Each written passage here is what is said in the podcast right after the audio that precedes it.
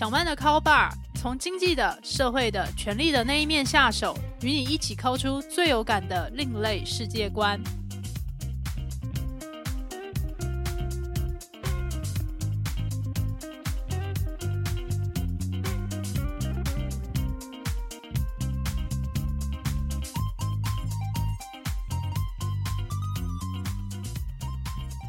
各位听众朋友，大家好，欢迎来到小曼的 Call Bar。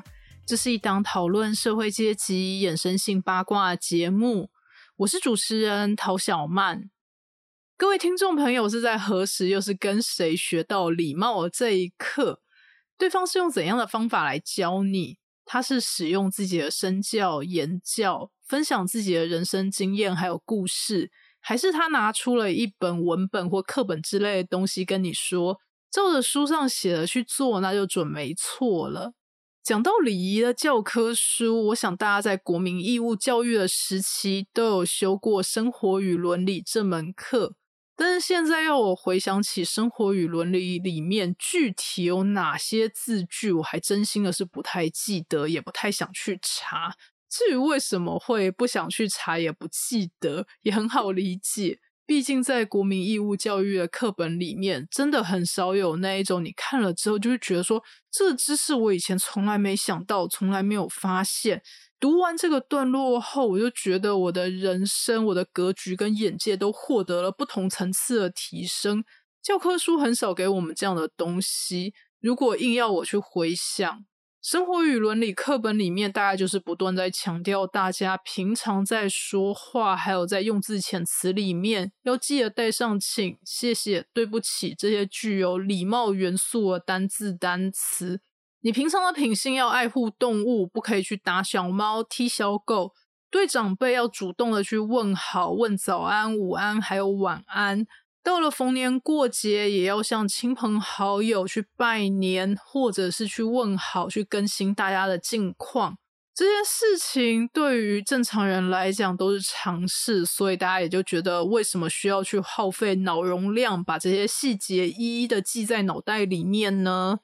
但是，当我们越这个深入社会，就会发现，这个社会上人真的是白白款。有些人非常非常注重那些繁文缛节，就会觉得你只要一项没有做到，他就会在你身上打一个超级大的叉叉。但是也有另外一种人会让我们非常的震惊，就会觉得说他明明就有受过国民义务教育，但是却这么的没有礼貌，这到底是为什么？可是有些时候，不管这个人几岁，有没有受过教育，他都不觉得自己没有礼貌。他甚至会觉得说，他也不是刻意要去摆弄什么样的权术，对我们耍怎样的权谋，展现权威。他觉得他这样做就是很正常，我们这些人才是大惊小怪。那这种时候，光是检讨别人，其实也不太公允。有些时候，我们也觉得自己理直气壮，自己这样说，这样的想法应该才是正常的。但是却看到其他人就露出非常尴尬的表情，或者是有人就会非常愤怒的跟我们说：“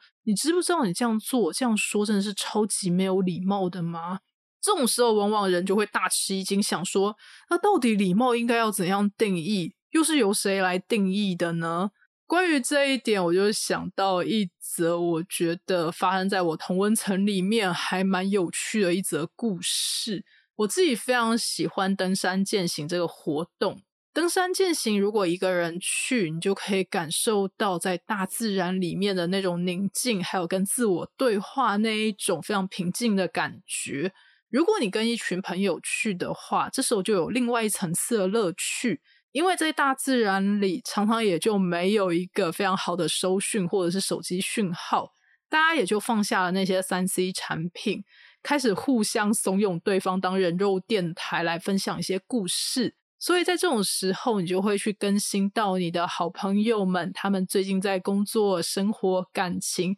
学习各方面，他们有哪些进度，有哪些新的发现，或者是有哪些困扰或者是苦恼。如果这个行程越长，你也就可以听到越多的故事。所以每次回来之后，你就会觉得说，除了有美景之外，你跟这一群人的人际关系好像又更深了一层。在那时，大概也就是好几年前，我那时候就听到了一个在同温层里面算是朋友的朋友，然后是一位登山大哥的故事。这位登山大哥，他在我听到故事的当下已经奔四，也就是接近四十岁了。到了四十岁，也从来没有交往的对象，他就非常希望可以在登山践行的这个领域里面找到跟他志同道合的女朋友，接下来就可以跟女朋友一起度过后面的人生。有一次出活动，他也就注意到有一位女孩，他也就觉得自己跟她相谈甚欢。在活动结束后，因为这个专车就会一一的把大家送回家去，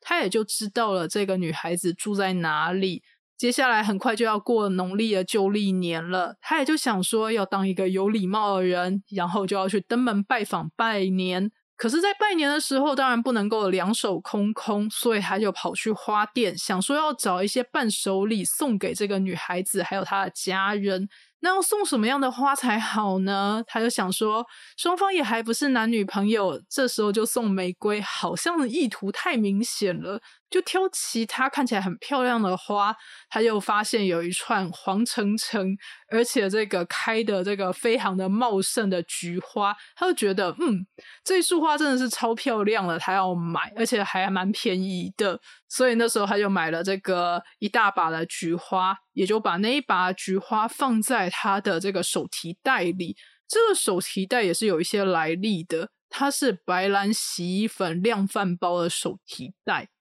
在好几年之前，其实，在登山健行的这个运动领域里面，还没有那么多的品牌或者是被代理进入台湾，有那么多防水相关的这一些手提袋等等的，所以在那时，大家就会从自己的生活小物周遭去收集那一些可以带去野外、可以防水，然后又非常坚韧的这些袋子。其中白兰洗衣粉，它的量贩包手提袋就非常的受到欢迎，因为你要装好几公斤的洗衣粉，又要避免这些洗衣粉受潮，所以这个袋子的防水属性真的是做的相当的不错。所以在当年啊，你如果看到有谁从包包里面拉出白兰洗衣粉的袋子，就知道他是一个内行人了。所以，这位登山大哥他就兴冲冲的提着白兰洗衣粉的量饭包手提袋，里面装了一束盛开黄澄澄的菊花，无预警的跑到了这位女山友她的家里，跟对方拜年。这时候，我们应该也就可以立刻想象到后续的状况。他当然是被对方非常生气的赶了出来，但是他却觉得一头雾水，觉得自己明明就顾到了那些礼数，为什么对方却会那么那么的生气呢？那在此，其实我也不是想要来站男女啊，或者是站说这就是什么直男的行为。其实要说起来，不管怎样的性别、怎样的人，真的要白目起来，这个真的是有无限多的故事可以说。我们可以说，当局者迷，我们旁观者就可以看出，在这一串行为里面有多少的不得体的之处。但是这些不得体之处，究竟除了用我们的社会常识去点出来，那到底还有谁会去制定说我们要怎样说话做事才符合所谓的礼节呢？其实常常都是上流社会的人。例如，在美国就有一本非常风行的小册子，它叫做《社交与谈话礼节》。写这个小册子的人，他其实就是美国的开国总统乔治华盛顿。乔治华盛顿，他当然是出身贵族，所以他对于要怎么样去教化当时被英国人视为这个粗鲁不文明的美国人，究竟要怎么样子才有上流感，他真的是非常的有心得。所以，我们以下就来看看社交与谈话礼节，它里面到底收录了哪一些内容。在美国的义务教育里面是非常推崇他们的开国元老，像是乔治华盛顿或者是富兰克林等人，也就有大量的故事去烘托他们的正面形象。其中一则应该算是无人不知、无人不晓，在中文世界里面也非常有名的故事，那就是少年乔治华盛顿拿着斧头去砍倒了父亲心爱的樱桃树。接下来，他也就勇于对父亲承认了这个错误。原本很生气的父亲，也就去启勉他说：“知错能改，善莫大焉。希望你这辈子都当一个诚实的人。这则故事演变了几百年，也就有不同的变形，被填补了大量活灵活现的细节。到了今天，在历史学的研究观点，还有一些研究方法上，都有改进跟突破。也就有历史学者去追问：真的有发生过这件事情吗？它究竟被记录在哪里？那如果他并不是乔治华盛顿他的亲身事迹，那究竟这个故事是怎么样被流传出来的？考据的结果也就发现，在乔治华盛顿他的日记、书信、跟家人的往来，还有各式各样的记录里面，是从来没有提过他砍倒过一棵樱桃树的。这则故事其实是当时的美国作家看了在英国的报章杂志，这些报纸杂志上面就连载了一些小说，里面有一篇情节雷同的小说就被美国作者就借壳上市，把主角抽换成了乔治华盛顿，也就有接下来上百年我们对于乔治华盛顿的美丽的误会。这时候我也觉得有一件事情非常值得去玩味。如果我们把一个很明显的特质去塞在一个很有名望的人身上，大家会不会都信以为真呢？这个时候，我们也就可以来谈谈乔治华盛顿他真实的著作，但是在历史上或者是在我们的这个流传的版本里面，真的不那么有名的社交与谈话礼仪。为什么他这么忙的大忙人，身为开国元勋、开国总统，而且又是一名政治家，在家里还要去管理大概三百多名奴隶的这样子一个有钱人，为什么他要花时间去写一本社交以及谈话的礼仪书，给大家一个生活与伦理的指导呢？这时应该要来提一下，在美国开国之初的社会风气。在美国开国之前，来到美国这一群贵族们，很多人都是有受到欧陆皇室，或是主要是英国皇室他们的册封，他们是正统的贵族，来到美国赚钱，目的也就是为了要去荣耀原本在家乡的这个原始的家族，而且希望可以在这些欧洲的皇室面前得到一个更高的评价。我们其实可以看到，在美国所谓的新英格兰地区，例如像是波士顿，我们可以看到主要来捐献波士顿美术馆这个家族大家长，他自己的政治认同，还有他的这一个社会以及文化的认同取向，其实都是对准着英国伦敦的上流社会。于是到后来，他其实是放弃了美国国籍，回到了英国伦敦，在那边取了上流社会的名媛。从此之后，也就接受了英皇的册封，在英国生活。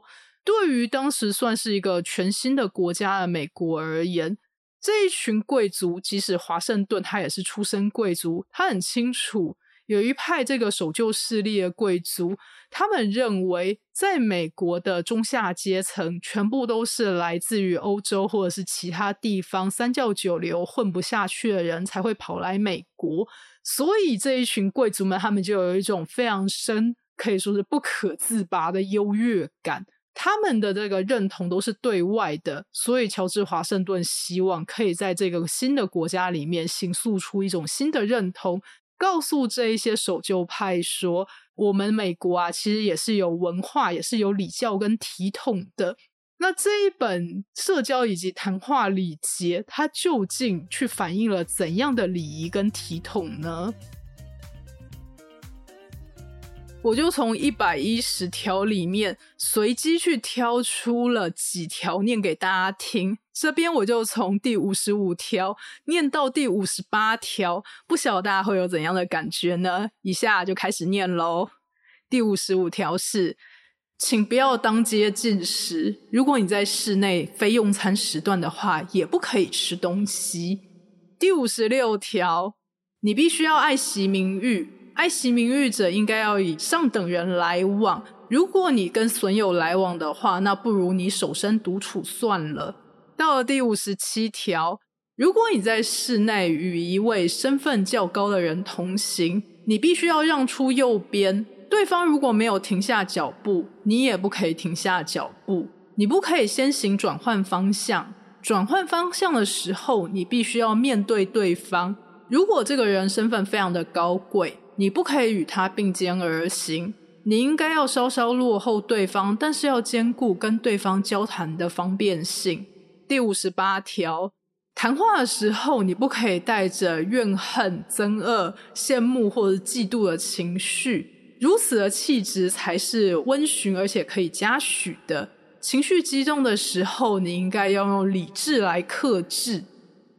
听完以上四点，不晓得大家有什么样的感觉？我第一时间的感觉真的是觉得相当的复杂。为什么会觉得很复杂呢？大家回到五十五条，讲到不可以当街吃东西，也不可以边走边吃这件事，我觉得它就是一个非常形式上面的这个教条。到了第五十六条，它的深度就跟上条是完全不一样的。它告诉你，你必须要去区分谁是损友，谁是上等人。你必须要去亲近那一些可以让你进步的人，去远离那一些可能会拉着你沉沦的人。如果要被拉着沉沦的话，你宁可去享受孤独。再来到第五十七条，它虽然也是一个非常教条式的一个这个规训，但是它里面是呈现出非常明确的细节。而且它其实是有一种宫廷文化的这一个传承，即使在当时美国已经号称他们是一个民主社会了。到了第五十八条，它则是告诉大家要有一种修身养性的修炼。我们到底要怎么样去克制我们的怨恨啊、憎恶啊、羡慕还有嫉妒？这其实真的是一门非常深刻的自我修行的学问。所以我会觉得，在这一本书里面，乔治华盛顿他洋洋洒洒列出了这么多条，我觉得他当下可能是很急，而且他又是身为一个非常聪明、思绪转得很快的人，所以他可能想到什么就赶快把它列了下来。如果以近代编写书籍的观点来讲，我们应该是要把一些形式上面要去遵守那种礼节，跟内在修身养性的这个成分给分开来。那在这一本可以说是非常混杂，可以说是大杂烩的一本社交以及谈话礼节里面，到底有哪些到了近代依旧觉得非常可取的地方呢？在社交与谈话礼节这一本小册子里面。乔治华盛顿就洋洋洒洒列出一百一十条他觉得非常重要的待人接物的原则，在这里面要完全去符合这以上的原则实在是太困难了。例如像是不要边走边吃东西，过了用餐时间之后，请不要继续吃东西，这几点我真的是不知道违反过多少次了。不过到了三十几岁的年纪，也分得出来有哪些礼仪它有些过时，也就具备一个框架。又有哪些？它真的是蕴含着相当深刻的人生智慧。例如，在这一百一十条里面，有其中两条是让现阶段的我觉得非常的重要而且有感的。其中之一就是第四十一条，不可以针对身份地位相等的人，他们的专业领域给予指导。这样的举动是有傲慢的嫌疑的。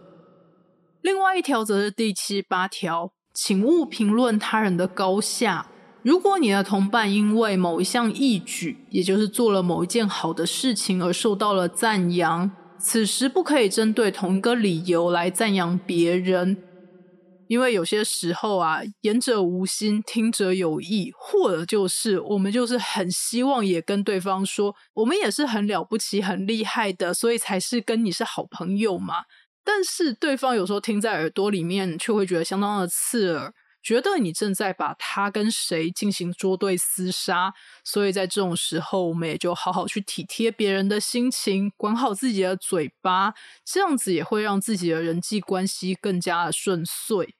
那至于为什么现阶段会对这两条特别有感，也是因为到了这个年纪，还真的会有一些机会跟场合被邀请去担任像是老师或讲师的角色。每当这种时候，好像就有一种迫切的责任感，很希望去教大家自己的专业，还有自己在意的事情。但是同时，我也会努力不断的去提醒自己，我的意见还有我在意的事情，未必像是我想象的那么重要。别人也有别人在意的事情，别人对于在意的事情的排序，我应该要给予尊重。所以这一份尊重，我觉得具现化在这几年里面，那就是我绝对不去教别人怎样才叫做有礼貌。为什么在这几年会有这样的感触呢？其实也就是多亏了社群，他们有年度回顾的功能，会提醒我们在这几年的同一个日子里面发生了哪些事情。我也就注意到。在过去几年里面，我就会不时收到一些让我觉得非常困扰的邀请。答应是绝对不可以答应的，但是要拒绝好像也有非常的困扰。所以在那些时候，我也就会去发一些限定朋友阅读的动态，去请教朋友们到底应该要怎么办才好。那这些困扰的邀请里面，大概就有以下几种例子。首先就是这个团队，他们可能正在进行一项活动，正在做一个作品，然后他们就认为我一定会支持他们的创作概念，还有作品或者是行动，所以希望我在限定的时间里面，譬如说在两三天之内，就去推荐他们的活动或者是作品，希望大家可以集资或者是捐献，想办法让他们去生出后面的这些计划创作。那再来则是，也曾经有在就读于著名大学硕士班的学生，就用热情洋溢的口吻来邀请我一起去制作他的毕业制作。那那时候我其实是非常傻眼的，因为我就很想要去问这位同学说。请问一下，你们的学校还有你们的指导教授是允许没有学籍的校外专业人士来代为操刀你的毕业制作吗？如果退一万步可以的话，那请问我们的合作，你是不是应该要来谈这个合作里面我可以得到什么东西？不来谈钱的话，你也可以来谈有其他可以互利的交换。可是这一切都通通没有。这位同学就不断的叙述他对于他的毕业制作有怎样的构想啊，有怎样的想法。那口吻当然是非常的热情，甚至是言必称粉丝。但其实我那时候真的是搞不太清楚他到底希望我帮他做些什么，或者是他真心想要完成一个怎样具体的作品。所以在那种时候我都很困扰，于是就去询问我的好朋友们，究竟应该要怎么样去处理呢？当然，在这些社群上面，我是不可能去贴出这些要求他们的这个原始的信件，还有他们的原文，因为实在太长了。有些时候也就只能非常概略的去叙述这中间的过程，还有重点。但因为去了脉络，所以朋友们常常也就会反射性的说：“天哪，这个要求未免也太没有礼貌了吧！这真的是很值得去骂一顿呢。”也就非常刚巧的，这些团队或是正在进行这些制作的同学，他们的年纪可能都是二十出头。我也就回想一下我自己二十出头时候到底干了哪些蠢事，我也就想到，其实他们并不能算是没有礼貌，他们只是非常专注在讲自己非常在意的事情，很希望透过这样子的不断的诉说，然后就让其他人也认同他们。可是，其实，在这种时候，往往也就不晓得忽略，或者是没有想到，其实别人在意的是什么样的东西，在意的是怎样的价值，于是就顾着说自己的事情。那我觉得这个没有想到，其实未必是没有礼貌。毕竟我在二十几岁的时候，可能也做过类似的事情，只是刚好没有人就是指名道姓的跟我说：“你这样真的是很没有礼貌，你应该要如何如何，或是怎样怎样去做。”那当年是没有任何人给我这样子直接的指教，那我也就觉得不知道该庆幸，还是想说这就是社会的历练。终于在十几年之后得知，当年对我已读不回的人们，他们心里到底在想些什么。所以那个时候，我也就想到，我可以采取最好的回应方式，就是我已读不回。那至于为什么要选择已读不回，不去好好跟对方说，你其实应该要如何如何，这样子才符合礼节，或者是你这样子才去顾到了对方的立场。那为什么不去做这样的教学呢？其实我会觉得，人好像要过了某一些阶段，才会体会到过去我们真的是嗤之以鼻的那些老生常谈还有道理，因为我们就会觉得。按你这样讲，不就是虚伪，或者是白老，或者是不知道在端怎样的架子？可是其实到了另一个阶段之后，我们才会想到说，其实对方当年会生这个气，或者是他会对我们说这些话，真的是有他的道理跟脉络。我们不应该一味的替我们自己的行为去分辨。那到了这个阶段，我就会想到说。可能已读不回，就是我现在可以付出的一个最大的温柔。我不要去教别人怎样子才叫做有礼貌，才叫做得体，因为那可能真的是太自负了。说不定在下一个时代里面，大家也有不同的玩法，或者是有另外一套的规则。关于这一点啊，可能就需要其他更有地位而且格局更高的人来为我们指出，究竟我们应该要做什么、说什么才符合礼节框架了。好的，以上就是本集小曼的 call bar。不晓得各位听众朋友听完有怎样的心得感想，或者是人生经验，想要与我还有录音师阿宽分享的，都欢迎留言给我们。未来我将继续在小曼的 call bar。持续分享社会阶级的衍生性八卦，我们就下一期再会喽。